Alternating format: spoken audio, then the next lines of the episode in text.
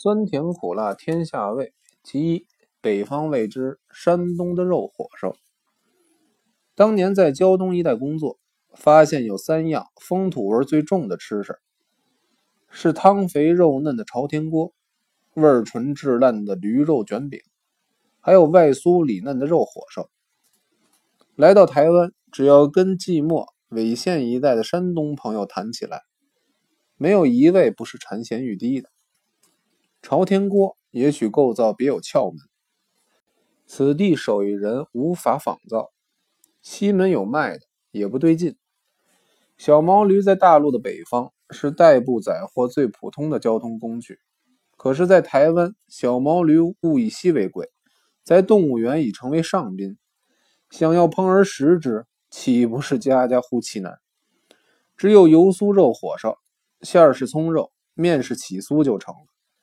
可是旅居台北若干年，大陆的零食小吃陆续在街头出现，只有山东的油酥肉火烧，始终没看见有人做来卖。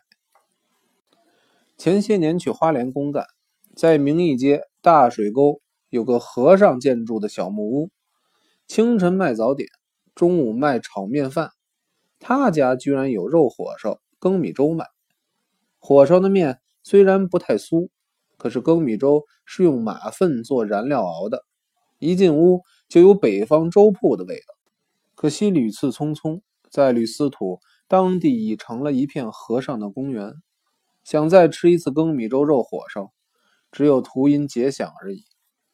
又过了两年，到虎尾糖厂探视舍亲周兴北兄宿疾，晨间在街头散步，又看见一间铺子卖肉火烧，尝试之下。跟在花林所吃的火烧味道、形状完全一样。细问之下，感情是有一次花莲大火，木屋悉已灰烬。那家卖肉火烧的投亲来到湖尾，又重操旧业，异地重逢，也算笔者还有这份口福。后来在中南部定居多年，始终没有吃过真正山东味的肉火烧。去年移家台北，年底。在民生社区早上散步，忽然发现一家卖早点的铺子，门口笸箩里放着几个杠子头牛肉煎，屋里卖的热气腾腾的豆腐浆，一望便知是山东老乡的买卖。老板伙计是老夫妇二人包办，感情屋里还有一架电动的大烤箱，烧饼出炉，有长条的盐椒盐烧饼、橘饼、豆沙的甜酥饼。还有就是多时没吃的肉火烧。